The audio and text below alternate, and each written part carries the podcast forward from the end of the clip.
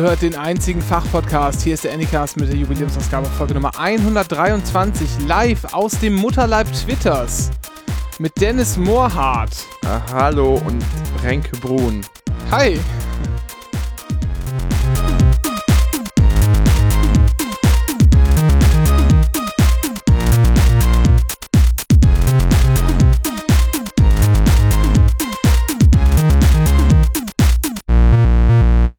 Na, Na, werden wir heute wie mal. geht's dir so? Ma also, mir, mir geht's gut. Ich wollte eigentlich nur sagen, äh, machen wir heute eine Klamauk-Folge, nachdem wir so letztens so todernst waren in der letzten Folge. Wie so eine Klamauk-Folge? Weiß ich nicht, aber letztes Mal war, das war ja, das war ja auch sehr professionell produziert insgesamt, die letzte Folge. Also ich, ich fand's gar nicht schlecht, mal zur Abwechslung. Äh, uns, wurde, uns wurde gesagt, ja, war ganz gut, nicht euer, nicht euer Kerngeschäft, aber kann man hören oder so? hm. Ja, hat mich Wir- nicht begeistert, hat mich aber auch nicht gestört. Das ist, glaube ich, die Übersetzung. Wir meinen damit natürlich unsere letzte Ausgabe, in der wir Timo Wölken zu Gast hatten, Mitglied des Europäischen Parlaments. Er ist wirklich Mitglied des Europäischen Parlaments. Es ist kein. Ein- Genau, ein echter Abgeordneter. Ja. Das war auch ein echtes Interview, ein echtes Gespräch. ja. Und wir haben Fragen gestellt, die uns wirklich interessiert haben. Und er hat Antworten gegeben. Richtig. So, hört euch das bitte an. Obwohl wir natürlich schon sagen müssen, dass auch die Bundeskanzlerin wirklich zu Gast war. Das stimmt. Als wir in der Feuerwache saßen, du erinnerst dich. Richtig. Hoffentlich. Ich freue mich schon auf ihr Buch. Ja, ich bin ein bisschen beleidigt, ehrlich gesagt, dass sie uns das nicht gesagt hat, als wir, äh, Ja. als sie hier zu Gast war. Ähm, aber gut, so ist es halt. Ne? Ja. Wir sind dann eben doch keine, Sowas noch keine, keine A-Level. Ja, ne? sowas, sowas ist die Frau Baumann nur dem Spiegel. Ja. Ich fange schon mal an nebenher, würde ich sagen. Ich äh, nehme schon mal, ich muss, ich muss kochen.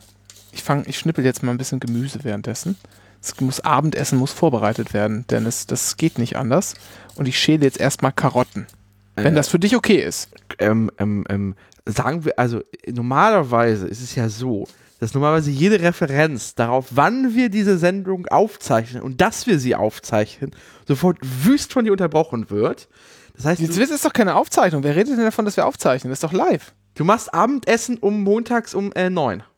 Ja, vorbereitet. Ich habe gesagt, das Abendessen will vorbereitet sein. Mhm. Die, die Karotten sind bis später trocken. Dennis, die kann man aber auch in so ein feuchtes Küchentuch einlegen Aha. und dann in den Kühlschrank legen. Aha. Das ist doch überhaupt kein Problem. Dann bleiben Aha. die schön saftig. Aha. Vielleicht entscheide ich mich ja auch noch um Aha. und möchte die gleich einfach so roh noch knabbern. Wie Aha. so ein Hase. Aha. Dennis, ich glaube, du hast gerade echt so ein bisschen auch das Bedürfnis, eine Klamauk-Sendung zu machen, weil ich zum zweiten Mal schon gesagt habe, ich habe keine Zeit, über den Koalitionsvertrag zu reden. Äh, ja, ich habe sonst tatsächlich einfach nichts zu erzählen heute. Ich muss einfach jetzt einfach mir Müll ausdenken. Das ist halt das, das was mein einziges Thema seit Wochen ist. Ähm, und, Müll. nee, der Koalitionsvertrag. Ach so. Ich finde das tatsächlich wichtig, so. Und es und es sind viele Punkte äh, berühren mich dort, auch innig. So. Ja, aber das ist doch dann, gerade deshalb sollten wir uns Zeit nehmen. Richtig. Richtig. ich. Und da mal in Ruhe drüber sprechen. Richtig. Na gut.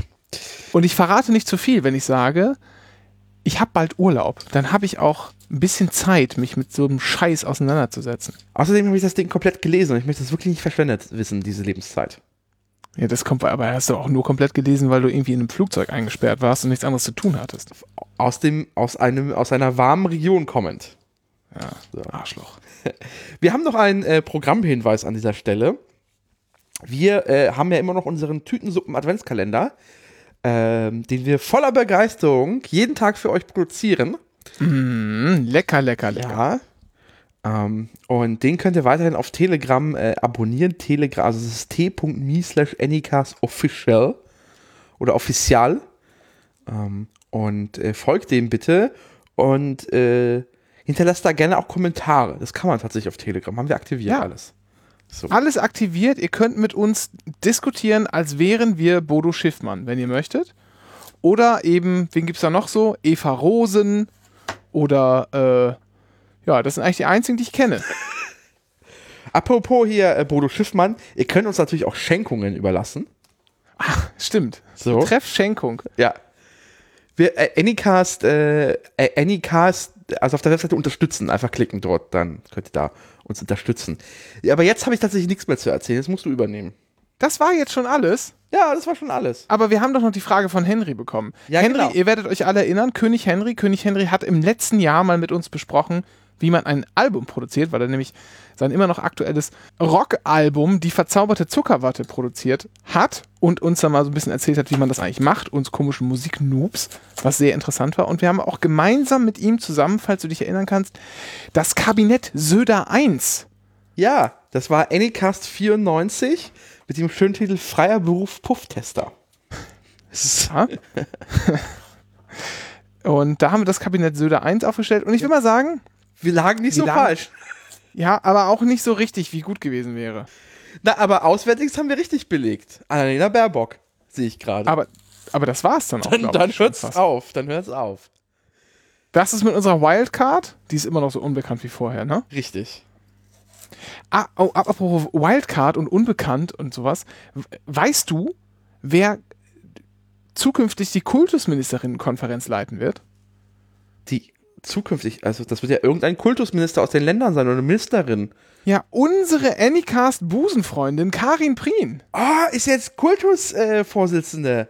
Äh. Ja, gibt's doch gar oh, nicht, oder? Und CDU-Bundesvorstandsmitglied. richtig. Herzliche Grüße, Karin. Wir, wir standen immer hinter dir. Das weißt du. Äh, König äh, äh, Henry hat was gefragt. König Henry hat uns gefragt, und zwar Kontext auch hier, die neue Bundesregierung, Kontext der Koalitionsvertrag und die Änderung, die möglichen sich abzeichnenden im Betäubungsmittelgesetz. Er fragte hier, erklär doch mal bitte, er hat mich direkt angeschrieben, im nächsten Anycast, was passiert, wenn man gegen etwas verurteilt wurde, was aber später legalisiert wurde? Kommt man frei? Wird man entschädigt? Das frage ich mich vor dem Hintergrund von Cannabis und Paragraph 219a. Das ist das Werben für Schwangerschaftsabbrüche. Ja, Dennis, was passiert denn dann? Willst du nicht mal für mich antworten? Äh, naja, ich habe, ich habe, als du das mir das erste Mal vorgelesen habe, ich äh, ganz aus der aus der Pistole geschossen, also Die richtige Antwort gesagt. ja, nicht? als Erfahrungsjurist, Ja. äh, Horst Seehofer Schule, Grüße, ähm, nichts. Weil das Gesetz legalisiert ja nur quasi äh, äh, Cannabis und mehr macht ja so ein Gesetz ja erstmal nicht. Genau. Denn nur weil Sachen jetzt nicht mehr strafbar waren, heißt das ja nicht, dass der Gesetzgeber nicht früher wollte, dass es strafbar war. Und wenn du dann bestraft worden bist, dann ist es halt eben so. Und das heißt, du könntest, also, und das ist tatsächlich so ein bisschen auch das, das Drama gerade in den USA, wo sehr viele Bundesstaaten sehr weitgehend legalisiert haben, während äh, da Leute immer noch im Gefängnis sitzen, so, knallhart, und einfach ihre, auch im Zweifel ihre Verurteilung auf Lebenszeit absitzen müssen. Ähm, ich glaube, so, so krass wird es in Deutschland nicht sein. Äh, einerseits, weil äh, die Verurteilungen nicht so schlimm sind, wenn es tatsächlich um ähm, also, also wegen Konsum wird, wirklich so hart verurteilt, glaube ich, auch nicht mal in Deutschland. Ja, also ich meine, du kannst schon in Ja, Knast kommen, ne? Das, das ist schon so. Und sicherlich, wir können uns vielleicht noch zurückerinnern an die Causa Böhmermann. Da war es ja so, dass er ähm, wegen diesem ehemaligen Majestätsbeleidigungsparagraphen äh, ein Strafverfahren gegen sich laufen hatte, wenn man so möchte. Und da war es ja so, dass relativ schnell zu erkennen war, dass der Gesetzgeber das ändern möchte, das Gesetz. Und da hat man einfach gewartet, sozusagen, die Staatsanwaltschaft hat das Verfahren erstmal nicht weiter betrieben, um zu schauen, ob der Gesetzgeber hier nicht was ändern will. Und dann wurde das Verfahren später eingestellt. Das kann man theoretisch machen. Ne? Auch jetzt, wenn klar ist, dass der Besitz von Cannabis oder eben das Werben für Schwangerschaftsabbrüche nach der Definition, die jetzt noch da sind, dass das legalisiert werden soll in irgendeiner Art und Weise, kann man als Staatsanwaltschaft erstmal sagen, alles klar, wir warten mal kurz ab, ob der Gesetzgeber nicht irgendwas entscheidet und wir einen Hinweis darauf haben, dass es nicht mehr strafrechtlich zu verfolgen sein soll. Denn wenn man noch nicht rechtskräftig verurteilt war, dann ist es tatsächlich so, dann kann man dann auch nicht mehr rechtskräftig verurteilt werden, weil immer das Günstigkeitsprinzip sozusagen gilt. Es gilt immer das günstigste für den Angeklagten, äh, ja, am günstigsten geltende Gesetz oder wie man sagen will. Das hat was äh, mit so Rechtsstaatlichkeit und so zu tun. Das heißt, ähm, in der Konsequenz würde es bedeuten, das ist ja ähnlich wie jetzt zum Beispiel, wenn wir um den äh, 175er äh, Strafgesetzbuchparagraphen reden, der ja äh, Genau. Homose Homosexualität verboten hat. Da musste ja der Gesetzgeber explizit ein Gesetz erlassen, das quasi alle Urteile rückwirkend aufgehoben hat, inklusive Entschädigungszahlungen. Genau. Und das wäre dann, das müsste dann der Gesetzgeber auch so tun. Das ist der richtige Ort für eben diese Entschädigungsansprüche, Ja. äh, die, die es dann gibt. Das sind, ist übrigens in der Regel nicht die Welt. Ne? Das sind pro Gefängnistag bzw. Tagessatzstrafe sind das immer so ein paar Euro. Und dann gibt es natürlich noch so ein paar krassere Fälle, äh, die so moralisch völlig, völlig überkommen sind, dass man sich heute komplett, komplett dafür schämt. Ähm, da ist es dann immer ein bisschen mehr, sag ich mal, wohingegen ich nicht glaube, dass es überhaupt bei Cannabis zum Beispiel zu so einem ähm, Amnestiegesetz kommen wird. Übrigens glaube ich auch nicht, dass bei Paragraph 219a eine Staatsanwaltschaft zu lange zuwarten wird. Also ich meine, sozusagen bis zur Verjährungsgrenze können die es natürlich irgendwie rausspielen, aber es hier ist überhaupt noch nicht absehbar, in welche Richtung das gehen wird. Es gibt diese Absichtserklärung im Koalitionsvertrag, das ist aber alles. Das war bei der Böhmermann-Konstellation vor einigen Jahren ein bisschen anders. Da gab es einen breiten Konsens äh, innerhalb des Bundestages und da war das völlig klar, dass sich das auch sehr, sehr zügig ändern wird. Das ist bei in beiden Fällen Cannabis und 219a, glaube ich, anders. Deshalb wird das so nicht eintreffen. Ist jetzt meine Prognose, kann ich mich auch irren natürlich, aber ich würde schätzen, so wird es laufen. Und vor allem weiß keiner, wann es jetzt passiert. So. Das ist ja die, Ganz die, genau. der nächste Punkt. Ähm, aber ich glaube, zumindest für die ein, zwei Dinge würde ich schon erwarten, dass ähm, man vielleicht so ein bisschen ein Purging betreibt äh, der, der Urteile. Ähm, weil es wäre ein bisschen schade, wenn jemand sich jetzt, wenn Cannabis, der, der Konsum äh, legalisiert ist und Leute halt immer noch mit äh, Registereinträgen, Registereinträgen damit rumlaufen. So. Ja, also kann sein tatsächlich, dass für so einfache Besitzkriminalität so eine leichte Amnestiekomponente dazukommt, dass halt diese Registereinträge getilgt werden. Ja. Ich glaube aber nicht, dass es eine vollkommene Amnestieerklärung Ja. geben wird. Denn in der Regel, vielleicht wird man nicht mal das machen, in der Regel ist es ja so, dass diese ähm, Einträge auch nach ein paar Jahren gestrichen werden. Genau. Ne? Äh, die werden dann getilgt aus dem, aus dem Register. Unklar. Wobei man ja auch sagen muss, in beiden Fällen glaube ich auch nicht, dass sich die Strafvorschrift so stark ändern wird. Ne? Also da wird sicherlich bei 219a wird es so eine Ausnahme geben, naja, wenn es halt irgendwie nur Aufklären über medizinische Blablabla ist oder so. Und äh, bei Cannabis wird es, glaube ich, so sein, dass einfach nur der Besitz sozusagen, wa- was heute als ja, Besitz in geringen Mengen zum, wie heißt das im Betäubungsmittelgesetz, zum Eigenkonsum oder sowas, ähm, das wird dann straffrei gestellt. Wobei die Abgabe und das Verteilen der Handel und sowas, das wird weiterhin unter Strafe gestellt bleiben, es sei denn, man ist halt eben so eine lizenzierte Tickerbude, sag ich mal. So, ja, aber es wird aber dann trotzdem aus dem Rahmen des, also wenn man dieses, den Gesetzentwurf der Grünen, den sie immer mal wieder vorstellen, zum äh, Cannabis-Besteuerungsgesetz, ähm, dann ist es dort, äh, da war das ganz, ganz rausgenommen aus dem Betäubungsmittelrecht und quasi in eigenen Gesetz überführt und da waren dann Strafnormen nach dem Motto, okay, wer aber ohne Lizenz äh, damit handelt, macht sich strafbar. Also quasi auch das umgedreht tatsächlich. So. Nicht einfach generell verboten, sondern nur verboten, wer ohne Lizenz handelt. So. Also nicht quasi so eine generelle und dann eine aber nicht, also aber straffrei ist, wer bla bla bla die Lizenz hat. So. Ist auch eine andere Dogmatik. So. Ich habe jetzt währenddessen, ich hoffe übrigens, die Frage ist damit, Henry, die Frage ist damit einigermaßen beantwortet. Mehrere Fragen könnt ihr, äh, also ihr könnt natürlich auch Fragen einsenden, fragen.nik.st. Diese E-Mail-Adresse gibt es nach wie vor. Ähm, oder ihr geht halt über Twitter. Ich hoffe, die Frage ist damit einigermaßen beantwortet. Falls nicht, bitte nochmal nachhaken. Und da möchte ich jetzt ankündigen, denn ich bin jetzt, habe jetzt schon die Karotten und die Zwiebel klein. Ja. Und ich habe schon die Champignons fertig gemacht. Wie machst du Champignons? kommt auf das Gericht an. Schneiden oder bist du so ein Zupfer? Ich bin ein Zupfer. Zupfen? Ja, also so brechen. Einfach nur brechen. Klein brechen. In kleine Chunks brechen. Ja, da viertel ich sie. Ja, aber wozu denn das Messer einsetzen da? Das kann man doch einfach auseinanderzupfen. Das ist die gute äh, Jamie Oliver Schule. Das sieht einfach nur wild aus. Das ist gut fürs Fernsehen. Ja, aber was gut fürs Fernsehen ist, es muss ja nicht schlecht für zu Hause sein. Mhm. Siehst du, du bist nicht, verstehe ich gar nicht. Ja. Ne, aber grundsätzlich, viert, also auch nach Größe der Champignons. Also ich versuche so, sie in so kleine Chunks immer runterzubekommen, runterzuschneiden. Ja, aber wenn du sagst Vierteln und du hast einen großen und einen kleinen Champignons, dann sind die Viertel ja auch unterschiedlich groß. Wenn ich hingegen breche, dann breche ich ja immer auf ungefähr dasselbe Maß. Also grundsätzlich sind Champignons relativ gleich groß. Und ein bisschen Hm, Toleranz naja. ist, ja. Naja, es gibt auch diese Riesen-Champignons für den Grill und so. Ja, aber dann, dann, dann mache ich nicht viertelig, sondern dann achtelig. Aber die kaufe ich einfach nicht, sondern ich kaufe einfach. Und ich äh, meistens kaufe ich ja auch keine, keine, keine Schale, sondern ich bin ja ein Single-Haushalt. Das heißt, ich gehe im Biomarkt, nehme eine Papiertüte und wähle mir dann so fünf Champignons aus und die sind dann alle gleich groß. Ach, du nimmst also eine Papiertüte im Biomarkt. Weißt du eigentlich, wie viel Energie man aufwenden muss, um so eine Papiertüte herzustellen, Dennis? Das ist mir egal. Sie haben kein Plastik. Na, du kannst sie doch auch in einen wiederverwendbaren äh, Jutebeutel oder so packen, den du von zu Hause mitnimmst. Wo du letzte Woche noch irgendwie die Kartoffeln drin hattest oder auch die Zeitung. Nö. Kommen wir zu einem weiteren sehr essentiell wichtigen Thema in der heutigen Sendung. Und ich würde fast sagen, es ist das Thema überhaupt, das wir heute besprechen. Dennis, es sind wieder Dinge passiert. Es gibt wieder YouTube-Empfehlungen von uns. Oder ich glaube, ohne jetzt zu viel zu verraten, von mir eigentlich nur. Oh. Hörst du das? Ja, was ist das?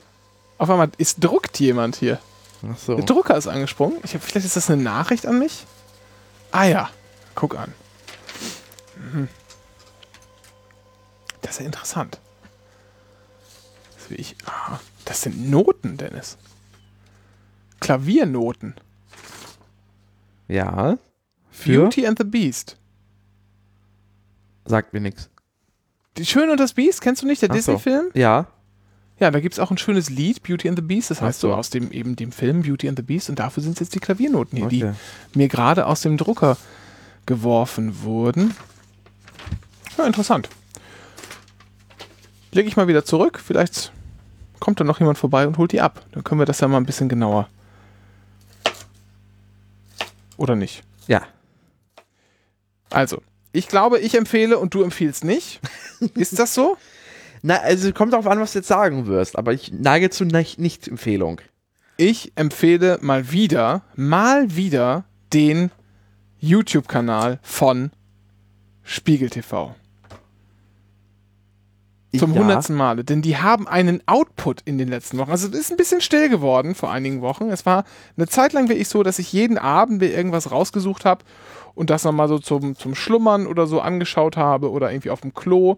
Das gab es irgendwie nicht so ein paar Monate lang, hatte ich den Eindruck. Und jetzt ist Spiegel TV aber auf dem Spiegel-Kanal, YouTube-Kanal wieder zurück in einer Art und Weise, die mir fast schon unheimlich wird. Es ist so viel Content da, den kriege ich gar nicht wegkonsumiert.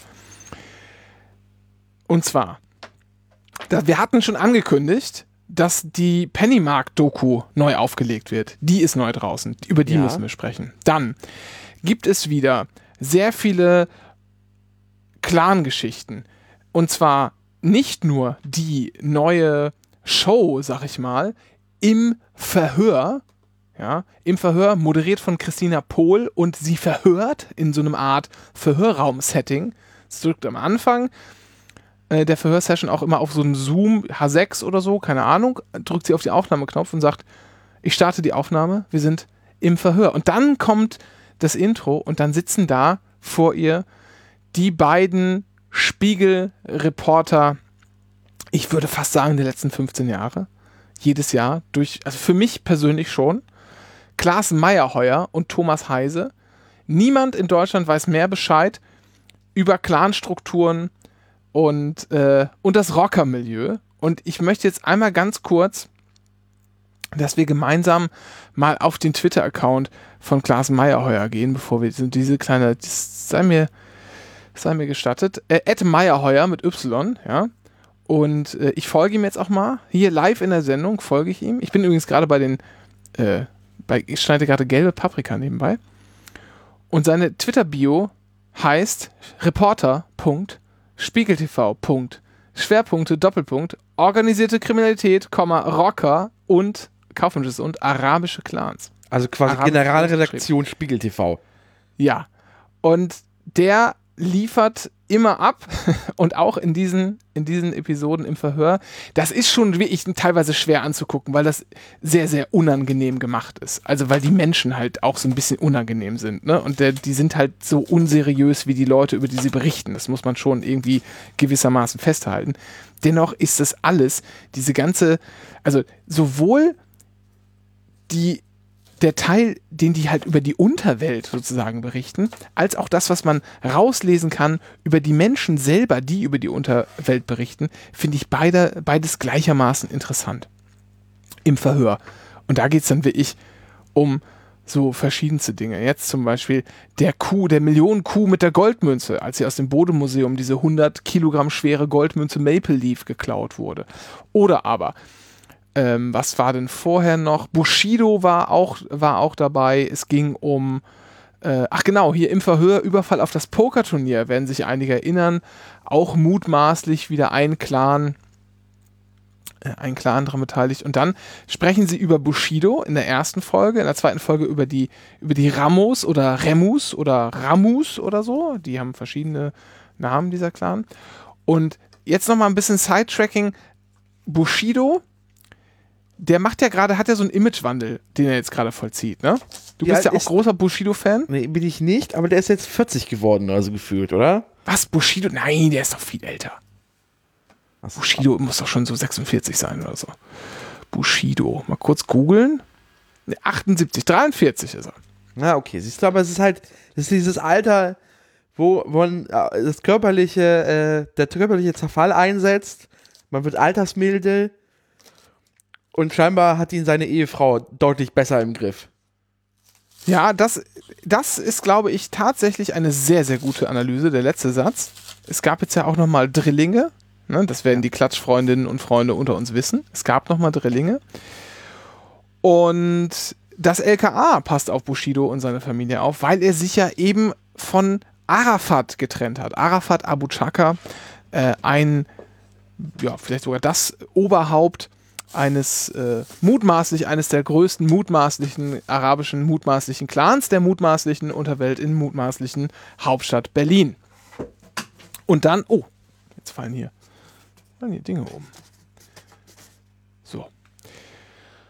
Und der hat natürlich dann ein bisschen Ärger bekommen äh, oder hat ein bisschen Angst auch vor den Abu Chakas und hat sich dann einem, ich sag mal, anderen Clan möglicherweise angenähert. Wem, das sagen wir jetzt aus rechtlichen Gründen nicht. Und, wird, und hat so ständig Personenschützer vom LKA um sich rum. Und das fand, findet seine Frau tatsächlich, glaube ich, nicht so witzig. Er aber auch nicht. Und jetzt versucht er gerade auch noch neben dem, ähm, ja, Ankommen in der normalen Welt und wieder Geld, regulär irgendwie Geld verdienen, dass er dann nicht zur Hälfte, mutmaßlich, an ein, äh, eine Großfamilie abdrücken muss irgendwie Kohle zu machen. Es gibt eine Amazon-Doku, die ich noch nicht gesehen habe, aber mir vermutlich leider auch anschauen muss, für die er äh, siebenstellig kassiert haben soll. Und dann eben diese Spiegel-TV-Nummer. Er war ja großer Feind eben von Spiegel-TV, auch von Klaas Meyerheuer, hat die häufig angepöbelt und jetzt gibt er sich total handzahm und versucht auch so einen Imagewechsel zu vollziehen. Und das interessiert dich wie ich gar nicht, ne? Das Nee. ist krass. Total nicht, also im Ernst, weil das ist halt, also Bushido hat mich schon nie interessiert und das ist halt wieder, und dieses, diesem Verhör und ist halt wieder diese Selbstbeweihräuchung von Spiegel TV. Ja, natürlich. Und die geht mir auf den Sack, weil Ja. also das Problem ist halt, Spiegel TV ist zum Meme selber geworden und damit hat quasi eigentlich jeglichen Reiz verloren. Die sind sich bewusst geworden, dass sie quasi nur Memes produziert haben, sind jetzt selber zum Meme geworden und versuchen das zu erzwingen. Und das ist halt wie, äh, hey, cool Kids, guys, äh, cool, cool, yeah, yo Kids, der alte Sack. Und das ist Ich- Spiegel TV.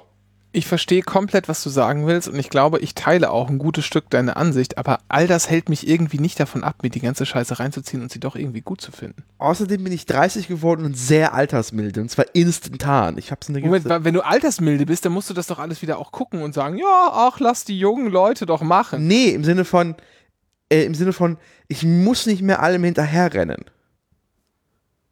Und das ist, das glaube ich nicht altersmilde, aber äh, äh, ich habe bist gelassener, also insgesamt Genau. gelassener geworden.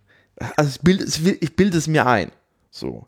Aber es interessiert mich tatsächlich, also gerade gerade diese ganze Clan-Sache und diese ganze organisierte Kriminalität hat mich einfach so nie richtig interessiert. Wie? Aber wir haben hier doch auch schon oft über Rocker und so gesprochen. Ja, aber ich könnte dir aus dem, äh, also ich habe sicher auch nur so einen Teil davon gesehen. So. Also das enttäuscht mich jetzt aber schon so ein bisschen. Ja, es ist halt so, es ist halt, es ist halt, es geht halt in Richtung so Gossip und dann da hört dann so mein Interesse, so, jetzt habe ich so ein oberflächliches Interesse, aber quasi richtig einzusteigen, zu wissen, wer was ist und wie die Verbindungen sind, äh, das habe ich da nicht. So. Es gibt übrigens noch weitere tolle Sachen. Ne? Es ist ja nicht so, als wäre das das Einzige, das es, das es derzeit auf Spiegel TV gäbe. Es gibt auch der Clan und die Banken. Es gibt auch wieder Corona-Proteste in Sachsen, also die ganzen. Das habe ich gesehen. Das, also das ja, ah, ah, oder hier, Corona-Hotspot äh, Ostdeutschland. Das habe ich gesehen. Minuten, das hab ja, ich gesehen. guck mal an. So. Na, guck mal an, da hast du wieder zugeschlagen. Ne? Ja, aber da ist alles es, angeguckt. Da bei, bei äh, Corona-Hotspot Ostdeutschland ist einfach da die, die Faszination mit diesem, ähm, mit diesem Flecken, äh, der sich Sachsen schimpft äh, und den Menschen dort, die vo vollkommen, also wie Aliens wirken. Die sprechen eine Sprache, die ich verstehe. Ja, so halbwegs. Ja. Hast du auch Geimpfte gegen Ungeimpfte gesehen? Nee, das habe ich nicht. Das Der neue Klassenkampf vor drei Wochen. Okay. Ja, aber es ist halt und und das und gerade und das Beste an diesem Corona Hotspot Ostdeutschland war tatsächlich, dass da nicht nur die die ähm, die äh, Corona-Nazis dort einfach komplett bekloppt sind, auch die Polizei ist komplett bekloppt.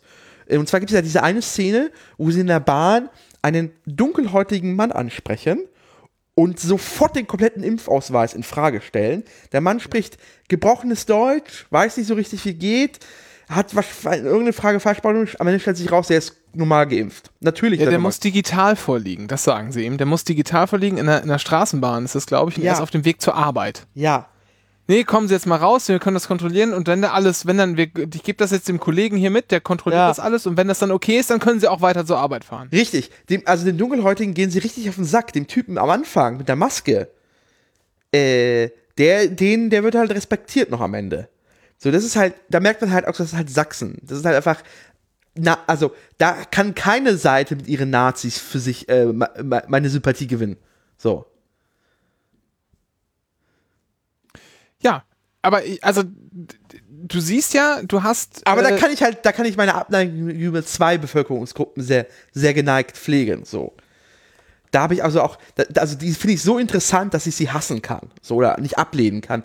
Bei, bei, bei, den, bei der organisierten Kriminalität, im, insbesondere den, den Clans und Bushidos, dass ich so, dass ich nicht mal Interesse dafür empfinde, sie zu hassen oder sie, also da Abneigung zu empfinden. So, das ist halt so das, was mir fehlt.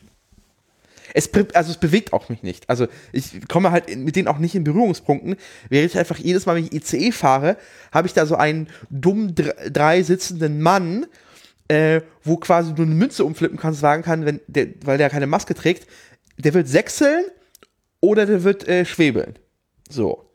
Und diese Leuten habe ich, empfinde ich tatsächlich einfach auch Gewalt. Also möchte ich, also, und mittlerweile gehe ich an denen vorbei und sage einfach nur, also beleidige sie einfach mittlerweile. So verroht, verroht bin ich mittlerweile. Und, also ich gucke sie streng an und sage, also es war jetzt gestern im ICE so, äh, ich gucke sie streng an und frage so, Attest?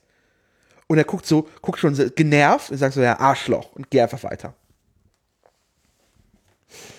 Äh, interessant. War, war, war das auch in der, du bist ja, d- ja, wollen wir das sidetracken? Ja, vielleicht machen wir das Weiß ich ganz kurz. nicht. Ich weiß nicht, ich wollte nur was erzählen. Du warst ja im Metropolitan, ne? Ja. In der letzten Fahrt. Genau. War das da auch der Fall? Nein, das sind alles Nerds. Die Sicherheitsmenschen, die haben, also da waren zwei Deep Security Menschen, die die Kontrolle gemacht haben. Das war, glaube ich, deren entspannteste Kontrolle in der ganzen Pandemie. Weil der, die sind nur in den Waggon gekommen und alle hatten schon ihre Nachweise bereit gehalten. Die sind einfach nur wirklich durchgeflitzt durch den Zug, haben gescannt, gescannt, gescannt, gescannt, gescannt. Alle hatten ihre Masken auf, alle, quasi fast alle, auch FFP2. Äh, es war im Zug, Zug anders chaotisch, aber dieser Zug war kein Corona-Hotspot. Willst du mir etwa erzählen, dass Ja. die Deutsche Bahn, beziehungsweise die Mitarbeitenden der Deutschen Ja. Bahn es geschafft haben, im ICE die Nachweise zu kontrollieren? Ja. Wie, wie, wie, was, was, was, was, was? Ich dachte, das ging nicht. Ich dachte, das kriegen die gar nicht hin. Hat die EVG nicht sowas gesagt? Und die GDL? Haben Ja. sie alle gesagt eigentlich? das, äh, das haben auch nicht die äh, Zugbegleiterinnen gemacht, sondern das, das war extra DB-Sicherheit, die da durchgehen. Ja, aber ich dachte, die kriegen das alles nicht hin. Äh, nee, die sagten, äh, die, die, die Kritik der EVG war, dass das nicht die Zugbegleiter machen können. Die Zugbegleiterinnen. So. Da hat die EVG auch tatsächlich recht. So. Weil das würde halt äh, auch schon ein, ein technisch wäre es halt nervig, weil dieses MTX-Terminal, was sie tragen, darauf kann man diese Check-App nicht installieren, auch wenn es ein Android ist, aber es ist ein Android 7, ist einfach uralt. Das heißt, die müssten halt das Handy jedes Mal wechseln. Ähm, das würde die Fahrkartenkontrolle verzögern, dann müssen sie noch den Zug abfertigen. Das, und dann, dann sollen sie irgendwie noch gas- gastronomischen Service machen in der ersten Klasse. Ja, okay, aber, aber stopp. Ja. Das, das heißt aber, das Problem, das es vor einigen Monaten noch gab, Ja. dass man 3G niemals würde durchsetzen können in, im Nah- und vor allem auch im, im Fernverkehr. Im Nahverkehr ist es ja irgendwie ein bisschen, da steigen vielleicht Leute ja auch an der nächsten Station wieder aus. Ja. Tatsächlich ein bisschen schwierig, aber das ist auch im Fernverkehr nicht gegen dieses Problem, dass da gibt es gar nicht. Willst du mir sagen, das hat man lösen können? Warum hat man dann so monatelang gewartet, um 3G trotzdem einzuführen? Äh, weil das, äh, weil die Bahn nicht bereit war, ähm, dafür für Sicherheitsleute Geld auszugeben für zusätzliche Sicherheitsmenschen und die Schulungen und das Ganze. Und mit diesem, mit diesem Geldargument haben sie sich bei dem äh, Bundesverkehrsminister durchsetzen können, der das gewetot hat in der alten Bundesregierung. Das, also, das war, Bundesverkehrs Kannst du dich noch erinnern, wer Verkehrsminister war? Ich weiß schon gar nicht mehr. War das nicht immer Und- Bayern, glaube ich, jemand, ne? Äh, Ja, äh, und äh, dementsprechend, das war schon vor drei Monaten möglich. Da war aber nicht der politische Wille, sich gegen die Deutsche Bahn durchzusetzen. Äh, und man hätte ja schon vor drei Monaten die Prozesse dafür etablieren können. So eine schwache Regierung. Zum Glück haben wir jetzt das progressive Ampelbündnis oder Ja. wie es oder wie es die wie, wie es die CDU sagt, die linke Ampel, oder? Linksgrüne Nee, Ampel? Ja, linksgrün, sagt die CSU. Linksgrün. Nee, sorry, Linksgrün. äh, linksgelb. Linksgelb ist die. Also, Ach, die also, linksgelbe Ampel, genau, Ja. die linksgelbe Ampel. Ja, sehr schön. Die Richtig. linksgelbe Ampel. Ach ja. Ich habe gerade eine Entwarnung bekommen. Die Weltkriegsbombe, Welt, Weltkriegsbombe in Gesundbrunnen wurde entschärft. Ist das eine. Entwarnung? Ja. Okay. Ähm, Und dann oh, natürlich. Oh, oh, meine Bewe Begegnungsdaten werden schon wieder geprüft. Das kann mehrere Minuten dauern und es dauert tatsächlich, Dennis. Das Und mein Schnelltest ist nicht mehr aktuell. Jetzt ist er weg. Aber was ja noch bei Spiegel TV äh, jetzt gerade lief, war ja die große. Gut, gut, dass du zurückkommst auf Spiegel TV. Aber bevor wir jetzt darüber sprechen, Ja. Dennis, wollen wir mal das Sidetracking. abmachen? Nee, nee, wollen wir einfach gleich mal abmachen, dass wir mal, sagen wir mal, die letzten, wir zählen gleich mal durch alles bis zu einem bestimmten, geh mal auf die Videoübersichtsseite schon und dann Ja, zählen wir mal schon. durch, wie viele, ach, bist du schon, genau, und dann gehen wir mal bis zu, mh, da, bis zu im Verhör 1. Ne? Im Verhör Bushido und die Abu Shakas. Und dann zählen wir gleich Ja. mal durch, wie viele Videos wir davon gesehen haben. Das kann ich dir sagen. Das sind eins, eineinhalb, Nee, nee, komm, angefangene sind ganze. dann zwei, drei. 6, 7, 8, 9, 10, 11. 12, 13, 14, 15, 16, 17, 18, 19, 20, Du hast ein Problem. 21, 22, 23, Du hast also die ganzen Livestreams einfach nicht gesehen. 23 Das willst du mit und sagen. 23 und das letzte, das da ist, Polizeischüler im Einsatz, äh, Anfänger in Uniform unterwegs mit Polizeischülern, das schaue ich auf jeden Fall noch. Also. Nee, das stimmt, aber warte mal, das stimmt nicht. Einige Livestreams habe ich gesehen. Zum Beispiel den, ähm, also den im Nachgang. Den Tapfenstreich habe ich zum Beispiel hier bei Ah, okay. TV gesehen. Okay. Vielleicht kann man das auch noch ausklammern, das hätte ich ja überall nochmal nachschauen können. Ja. Ähm, ich sehe schon, du bist gerade ein großer Top-Fan von Spiegel TV, wie es auf Fatzeburg heißen würde. Dafür habe ich bei der Nordreportage halt fast alles gesehen. Die Nordreportage, da kümmern wir uns gleich drum. Das ist doch eine nächste, äh, die nächste YouTube-Empfehlung. Ab und zu haben wir das ja alle paar Monate, dass wir mal so YouTube-Empfehlungen abgeben. Uns gleich jeder mal. Sendung das Problem ist gerade. kümmern wir uns einfach. Nein, pass mal auf. Es, sagen wir doch mal ehrlich. Es ist Mitte Dezember. Überall geht ein bisschen die Luft raus. Das stimmt, das stimmt. Und, und nicht nur das, sondern die Luft, die Luft wird ja auch irgendwann aus Deutschland rausgehen. Und wir haben wieder die Zeit zwischen den Jahren, wie es immer so schön heißt. Man hat nicht viel zu tun und auch vielleicht tatsächlich ein bisschen Zeit, um mal was zu schauen. Und da kann man das ja auch als wertvoller, wertvolle Tipps begreifen, die wir hier Ja. geben. Das stimmt. Das Jahr war aber auch nur so halb, das war schon halb zweifelnd von dir. Also Nordreportage machen wir gleich. Jetzt, Dennis, bitte, fang die, an. Die Penny-Doku. Richte Spiegel TV zugrunde. Das heißt, Ich bin empört. Ich, bin, ich möchte jetzt schon meine Empörung über das kundtun, was Dennis euch gleich sagen wird. also, es gibt ja diese, diese Auf Neuauflage der Penny-Doku. Ist klar, wie viele Folgen es geben soll? Äh, Ich weiß es nicht, zum Okay. Beispiel. Aber ich bin jetzt auch kein großer Spiegel-Fan. Ähm, die erste Folge war überraschend gut. Ich hatte echt Angst, dass das nicht funktioniert. Wollen wir nochmal wollen wir noch mal alle Leute abholen? Oder kennt jeder die, die Penny-Do? Ich habe letztens hier mit einem Kollegen, Arbeitskollegen gesprochen. ja, das ist. Äh, und sag, ey, hier, Pennymark-Doku, neu und so. Und ich dachte, ist scheiße, ist aber ganz geil. Und so, hä, Penny-Doku, was ist das denn? Hä, ich kenn's nicht. ich lese den Wikipedia-Artikel dazu vor. Bitte. Der Pennymarkt auf der Reeperbahn ist der Titel einer fünfteiligen Reportage von Markus Grün im Auftrag von Spiegel TV Reportage über den Hamburger Pennymarkt auf der Reeperbahn. Die Reportage handelt über den damals täglich bis 23 Uhr geöffneten Pennymarkt auf St. Pauli, auch sonntags, das heißt.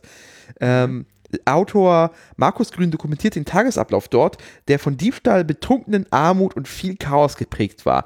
Diese Doku erschien, äh, es wurde gedreht 2006, erschien 2007 das erste Mal, ist noch in 4 zu 3 gedreht, in SD-Qualität.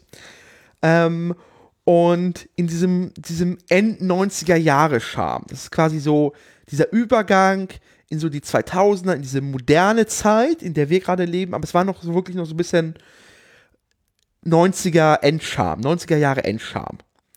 Und diese Sendung oder diese Reportage besteht eigentlich nur aus Säufern, Obdachlosen ähm, und anderen fragwürdigen Gestalten, die so auf St. Pauli äh, leben.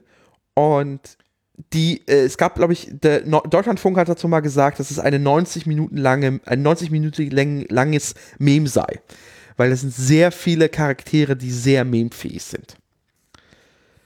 Mit anderen Worten oder mit einem anderen Wort beschrieben, Dennis? Wel- Welches Wort fällt dir dazu ein? Kult? Kultig. Kultig. Absolut kultig, richtig, richtig kultige, richtig kultige Doku. Das Ding ist, das Ding ist ja, dass die Pennymark-Doku schon immer, ne, also schon in den letzten so zehn Jahren so ein Ding war, tatsächlich. Ähm, auch Schon früher, wir haben das auch schon geschaut, als das rausgekommen ist. Ich kann mich Ja, noch klar. erinnern, ich kann mich noch erinnern, dass es, dass es damals, äh, haben wir noch, das war ja so 2007, da habe ich gerade Abitur gemacht, beziehungsweise habe angefangen zu studieren. Das waren noch so Zeiten, da hat man noch so, noch so CDs ausgetauscht mit Videos Ja. teilweise oder DVDs mit Videos drauf. Ich habe noch irgendwo eine DVD rumliegen mit allen Teilen, so als irgendwie MPEG oder so. Aber ja, es war halt eine Zeit lang wirklich so ein Ding, wo der interessierte Nen- Netzmensch davon wusste.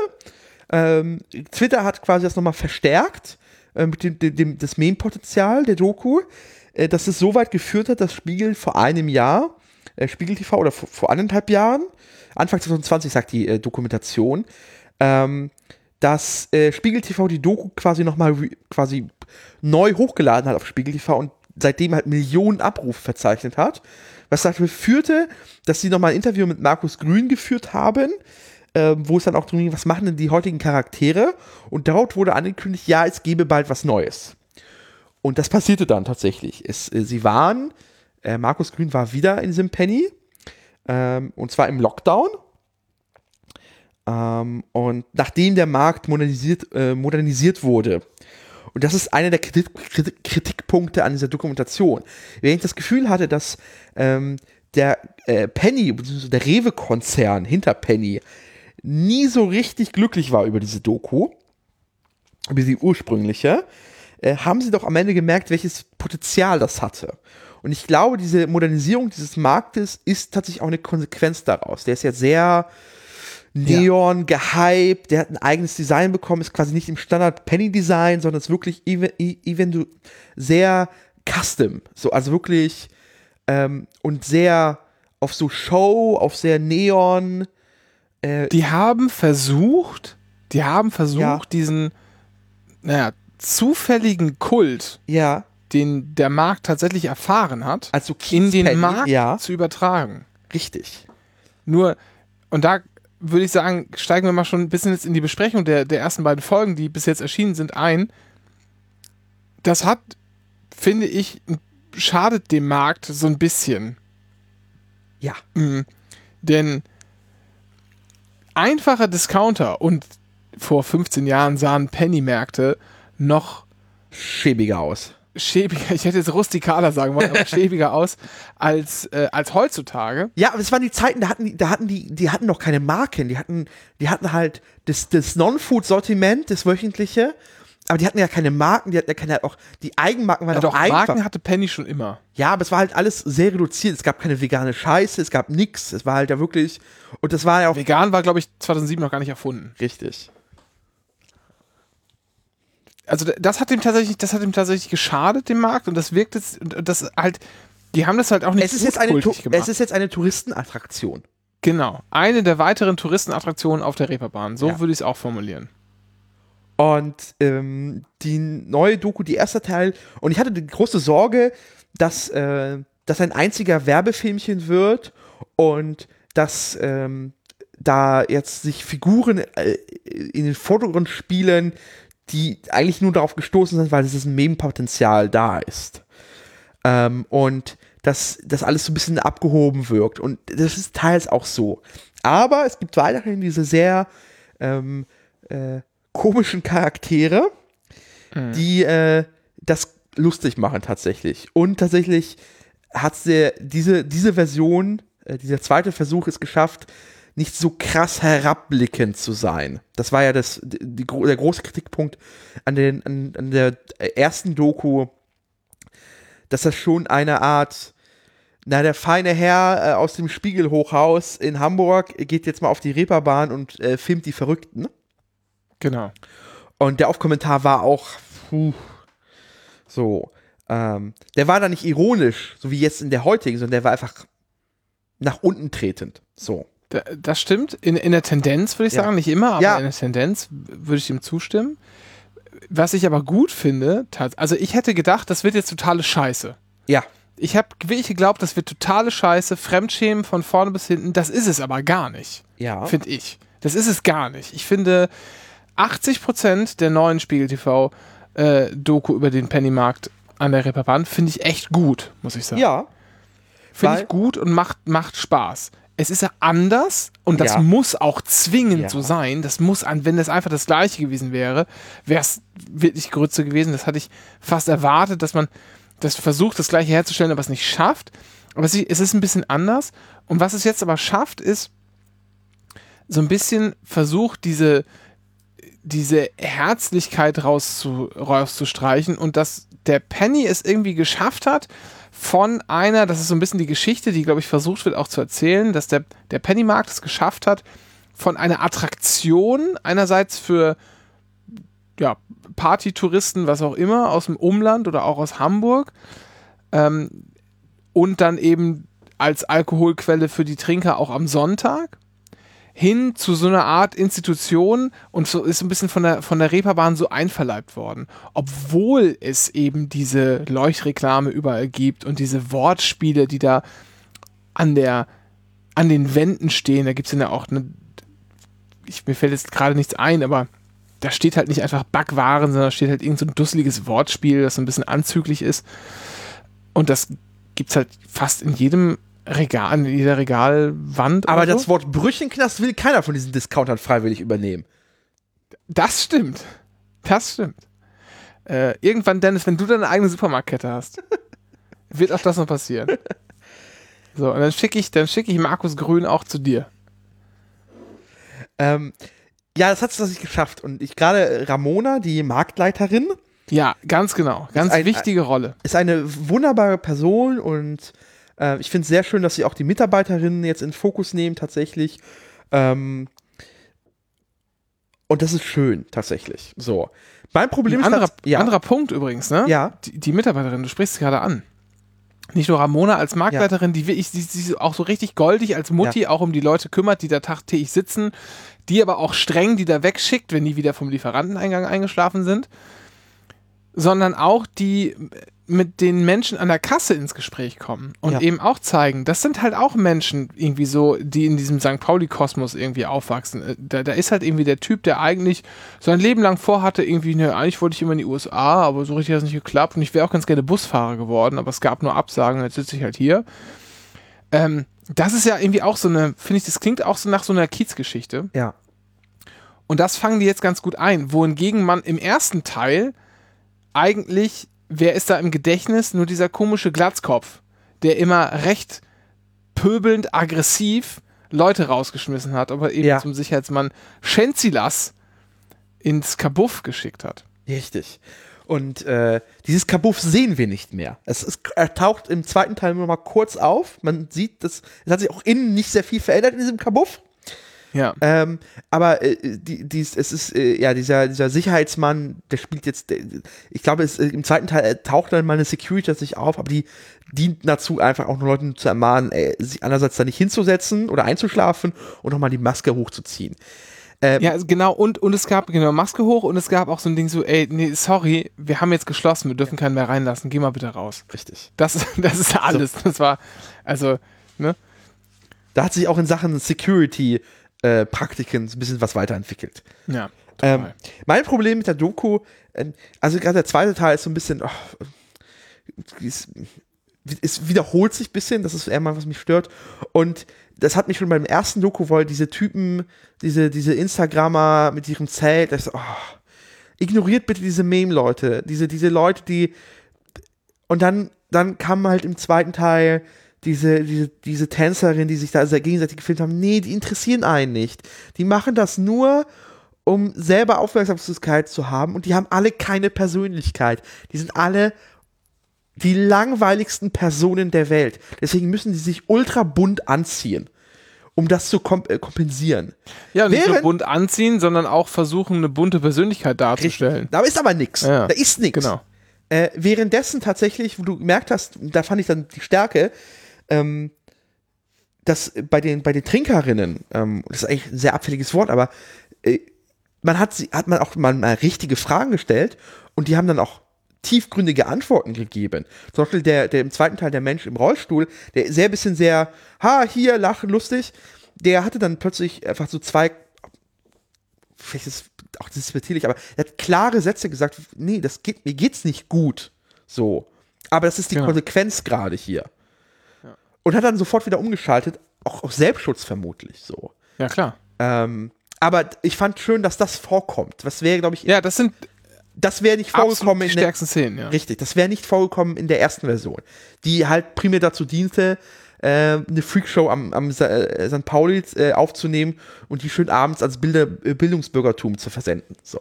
Genau, da hieß es nämlich nur, ach was, pass Ja. mal auf, du, du bist Kapitän, welches Schiff hast du gesteuert? Und ne, die Patente AB6, äh, ABC, äh, DE und die 6 oder was? Und das einzige Problem, was ich habe, ist immer noch mit Markus Nee, ABC. Grün. Markus Grün ist halt weiterhin dasselbe Arschloch wie damals. Ähm, ich hab's wir wissen, das sind Menschen, die sind alkoholsüchtig, die sind, die sind krank. Jedes Mal zu fragen, ja, ist das, äh, deine wievielte Wodkaflasche wird das denn heute? Ja, genau. Wie viel trinkst du so am Ja. Tag? halt die Fresse! Halt die Fresse, du Arschloch! Ernsthaft. So, das ist mein Problem, so ein bisschen. Und, und da wird's dann, dann. Er es hätte bei einem Teil einfach gereicht. So, ey, das ist der Stand. Wir, hätten, wir haben Ramona kennengelernt, super. Wir sehen so ein paar alte Gesichter, denen geht's scheiße, äh, aber sie leben noch, so. Ähm, und dann wäre ich happy damit gewesen, mit diesem Update. Aber das, es, es, es wirkt jetzt gerade wieder erzwungen. Das deswegen habe ich den zweiten Teil auch nur zur Hälfte jetzt gerade gesehen. Ich wollte gerade sagen, du hast, das wollte ich jetzt ansprechen, du hast den zweiten Teil auch nicht zu Ende geschaut. Ja. Ne? Also ich schon. Schaust du den zweiten Teil noch zu Ende? Machst Ich du so eine werde- Pause oder schickst du es weg? ich werde es nochmal zu Ende gucken. Äh, die Chance gebe ich jetzt dem noch. Ähm, aber ich habe jetzt keine, Hoff äh, keine Erwar großen Erwartungen. Okay. So. Und das ist halt das insgesamt, was mich an, einfach an Spiegel TV so einfach so stört, ist, dass die Menschen dort, also die Macherinnen dort einfach sehr selbstverliebt sind. Das ist eine sehr große Selbstverweicherung. Wir wissen, dass es alles sarkastisch ist. Und das ist halt dieses, diese Art, vielleicht bin ich dem überdrüssig mittlerweile geworden. Und ich so eine gewisse, diese Art dieser Verachtung, ich kein Problem damit habe und sie tatsächlich auch genieße, wenn sie tatsächlich gegen nach oben geht. So. Ähm, aber sie oft ist sie halt auch nach unten. Und dann kriege ich einfach, kriege ich, äh, kriege ich Spack. Kann ich, kann ich verstehen. Wollen wir es damit mal belassen? Ja. Kapitel Spiegel TV zumachen Ja. und wechseln auf das, was wir vorhin schon angedeutet hatten. Nordreportage. Der Kanal NDR Doku. Ja. So heißt er bei YouTube. der jetzt tausendmal besser geworden ist, nachdem die ganze Landwirtschaftsscheiße auf äh, Hofgeschichten oder die ganzen Hofgeschichten auf einen ei- ei- eigenen Kanal gebettbankt wurden. Ich habe gerade mal geschaut, so ähnlich der Übersicht dessen, was wir gerade gemacht haben. Was ist denn, wie viel hast du denn so von den letzten Videos gesehen? Ja. Wann ich das letzte Video gesehen habe vom Kanal NDR Doku. Und das ist, ähm, heißt angesteckt, Corona, Langzeitfolgen bei Sportlern oder so. Das ist ja Genau. mal ernsthaft. Und das ist von vor acht Monaten. Ja. Also da habe ich noch viel aufzuholen, denn es, was habe ich verpasst? Naja, also Nordreportage an sich, also der NDR-Doku-Kanal, da habe ich auch nicht alles gesehen. Die haben zum Beispiel so ein paar Geschichtsdokus, äh, die habe ich auf der Liste, aber da bin ich nicht so dahinter noch nicht. Ähm, und die ganzen ernsthaften Sachen, worum es geht, sind die Nordreportagen, diese 28 Minuten Dokus. Die sind meistens 28 Minuten 30, 28, 40, aber nie länger. Du meinst also Abschleppdienst im Einsatz, groß und stark, unterwegs mit den Abschleppprofis. Richtig, habe ich natürlich gesehen. Oder, Oder aber, O du Fröhliche, Stollen, Strom und Sterne, die Nerd Notreportage oder Bremer Bäcker im Weihnachtsstress. Und gerade Klabenzeit in Bremen, das ist noch auf dem Cover draufgeschrieben, ist so eine, da geht es um Klaben. Und Klaben besteht zur Hälfte aus Rosinen und anderem Rotz. oh, stopp. Ich muss mich korrigieren. Ich habe gerade gesehen, dass ich noch ein Video gesehen habe, das, das, das Ja. also ein Video von, von vor zwei Wochen. Oh. Oh Gott, Entschuldigung. Und das ist auch eine 28-Minuten-Reportage, nämlich zwar? vom Sperrmüll zur Spanplatte. Ja, Sperrmüll. ja, zu groß für die Tonne. Sehr gut, sehr gut. Das sind die Dokus. Und zwar, das Ding ist, bei diesen Dokus ist, man kann abschalten. Und sie sind relatable. Es ist einfach Alltag ist. Das ist einfach, das ist hier, es ist einfach so ein, es ist, äh, es ist als, als würde man, weiß ich nicht, Landwirtschaftssimulator spielen. Es ist quasi, es ist nicht so weit entfernt von der eigenen Realität. Gleichzeitig muss man nicht so sonderlich weit nachdenken. Und es ist wholesome. Es ist, es ist nie irgendwas Kritisches oder irgendwas Tiefgründiges oder ein Spiegel, äh, der, der, die Gesellschaft wird ein Spiegel vorgesetzt. Nein, es ist einfach eine, eine kurze Abbildung der Realität, was ich zum Beispiel aber auch nicht mitbekommen würde. Also über Klaben, ich wusste gar nicht, dass Klaben existiert vorher. Ich kannte dieses, diese, diese Art nicht. Äh, und ich bin auch, also ich werde es auch nie essen in meinem Leben. Ähm, aber ich fand es trotzdem spannend. Und gerade auch das hier, diese, dieses Ding mit den Sternen in äh, oben in sonst wo, ich habe den Ort vergessen wieder, ist auch egal. Das ist so, auch der Abschiedsdienst im Einsatz. Wie den, mit den Sternen. Was? Welcher Ort? Ich habe jetzt nur gelesen, dass Spiekeroog jetzt Sterneninsel geworden ist. Ach so, nee, es gibt da so eine Doku, Ode Fröhliche, Stollen, Strom und Sterne, da geht's um, Ach so, das, das meinst du. Okay. genau, da, da, werden so, da werden so übergroße Sterne in der Stadt montiert und beleuchtet. Das ist der ganze Content. Ähm, aber es ist halt, das hätte ich vorher nicht mitbekommen. Und zum Beispiel in dieser Doku habe ich erfahren, und das sind diese, Titbit, äh, diese, diese Wissenstitbits, es gibt eine, ein Museum, das nur äh, Darstellungen von äh, na, Jesus und der, äh, der Geburtsszene, wie heißt denn das? Das ist ein Name für äh, äh, äh, Ge Geburtsszene? naja, du hast Nee. die drei, die drei heiligen Könige, Jesus in der, Jesus als Baby in dieser, und dann Jesus und Josef. Und das ist immer, wie nennt sich diese Szene, dieses Bild? Und das Äh. baut man immer auf. Krippe meinst du? Ja, Krippenszene, Krippen, danke. Krippenszene, okay. Ja, hm? genau. Es gibt ein Museum, das besteht nur aus verschiedenen Krippenszenen. Die haben das Mhm. weltweit gesammelt. Und da sind auch ein paar interessante dabei tatsächlich. Und ich finde, das ist so ein Museum, das ist so ein, so ein, so ein, so ein Nischen, also das nischigste, das Nischenmuseum. Das ist für eine gute Stunde, ist das sehr interessant. Da würde ich einfach mal hinfahren. Das ist so, als auch ich mal eine Doku gesehen habe, wo es ums deutsche Ofenmuseum geht. Das hier nicht weit von Berlin entfernt ist. Und das sind nur Kachelöfen. Eine Halle voller Kachelöfen. Und dafür bin ich zu haben. Diese, diese, dieses komplette absurde, also es ist quasi echt aus dem Leben, aber es ist so so nischig und so und Leute sind so engagiert und lebensfreudig und so positiv und sie haben Spaß dran. Auch in der Klaben-Doku, da siehst du halt, das sind so zwei äh, Bä äh, Bäcker in Rente, die da irgendwie vier Tage noch Klaben backen und so richtig Spaß haben, sich gegenseitig aufziehen. Äh, und es ist einfach, einfach schön. Ich habe jetzt, also wenn du das so sagst, Ja. habe ich schon eine Vermutung, aber ähm, hast du die Kevin Kühnert-Doku gesehen? Die ist ja auch verlinkt in dem, in dem Kanal. Äh, nein. Habe ich auch nicht gemacht tatsächlich. Also ähm, ich habe, glaube ich, fünf Minuten gesehen, da war es mir zu anstrengend irgendwie. Ich habe nur Und- auf Twitter eine Version gesehen, wo jemand äh, die Stromberg-Musik drunter gelegt hat. das passt, Ich muss glaube kurz ich. rascheln, Entschuldigung. So. Ähm, findest du? Ja, Weiß ich nicht so genau. so die, die, die ersten paar Szenen, wo der irgendwie durch Berlin fährt und mit dem Büro und der Tasse, das war schon sehr Stromberg-artig. Diese, dieses Intro so. Nee, die habe ich nicht gesehen, weil äh, ja, Nee, es ging mir gar nicht so sehr um so. die Doku, Ja. sondern um die, um sozusagen die Art der Dokus, die du Ja. schaust. Und hast du denn Sound of Germany mit Olli Schulz gesehen? Das war vor, vor der Wahl. Habe ich auch nicht gesehen. Also das heißt, es stimmt nicht. Die erste Folge habe Ja. ich gesehen und ich fand es grottenschlecht. Ich Okay. fand es wirklich absurd schlecht. Äh, kennst du dieses alte, was Olli Schulz gemacht hat, mit, dem- wo er ins Altenheim gegangen Nein. ist? doch, habe ich gesehen, habe ich gesehen. Das ist hervorragend. genau, es war sehr. Das ist hervorragend, Ja. wunderschön. Das hier ist einfach komplette Scheiß. Also Ja. ich weiß, wer auch immer ihn dazu überredet hat oder vielleicht war es auch selber und hatte die Idee. Das war, wirkte alles total halbgar und hat überhaupt keinen Spaß gemacht. Ähm, ja, grottig.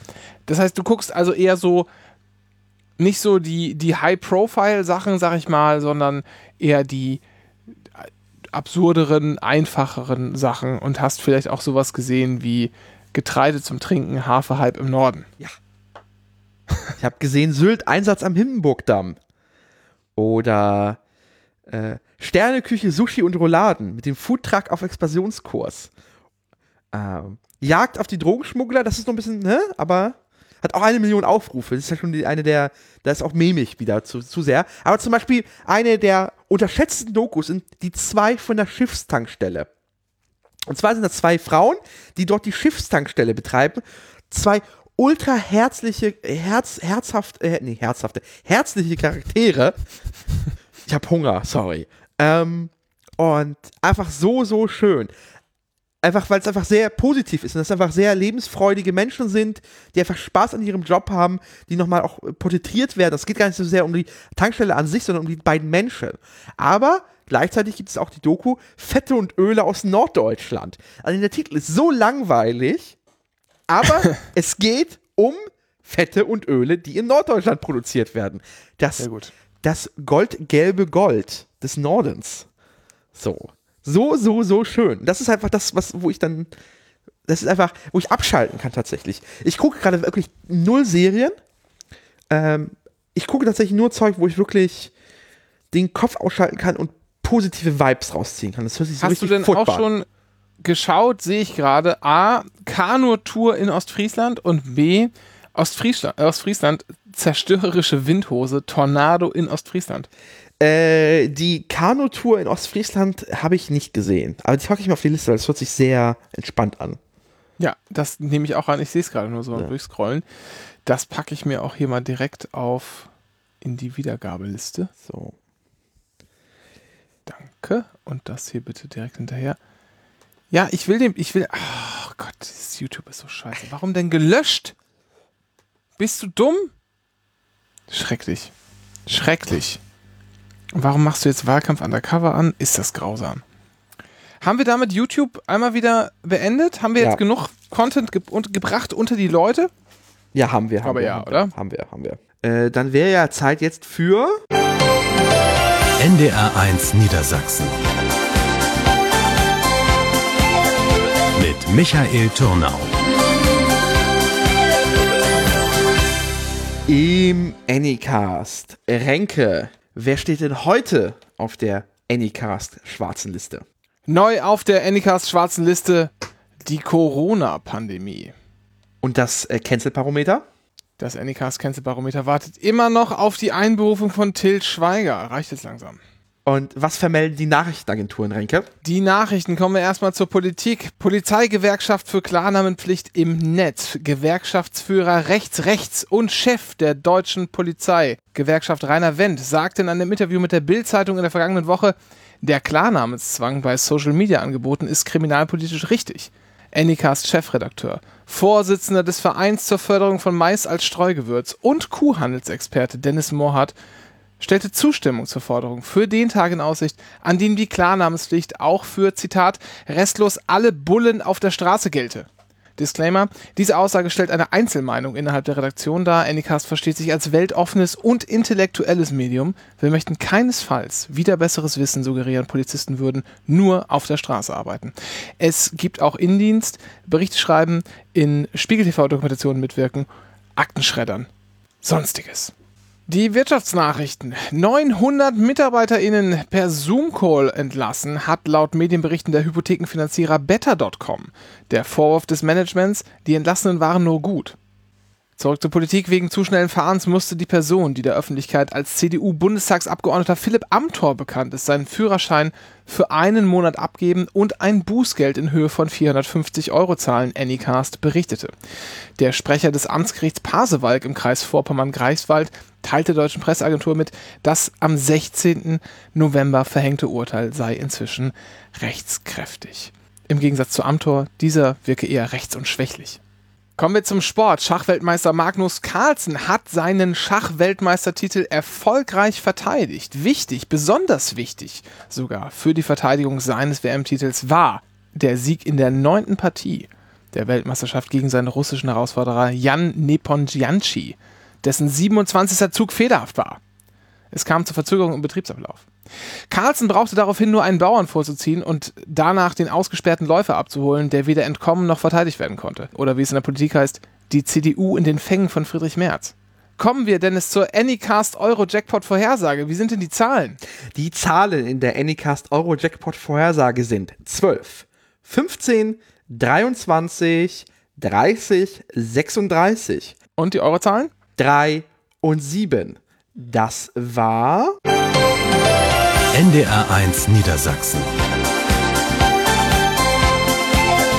Mit Michael Turnau. im Anycast. Dann haben wir jetzt nicht mehr so viel. Da bleibt tatsächlich nur noch.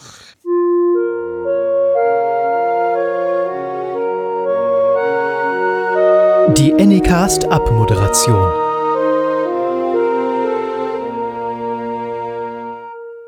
Wir danken recht herzlich fürs Zuhören, auch in der 123. Iteration dieses wunderschönen, heilsamen Podcasts, der auch als Salbe durchgehen könnte.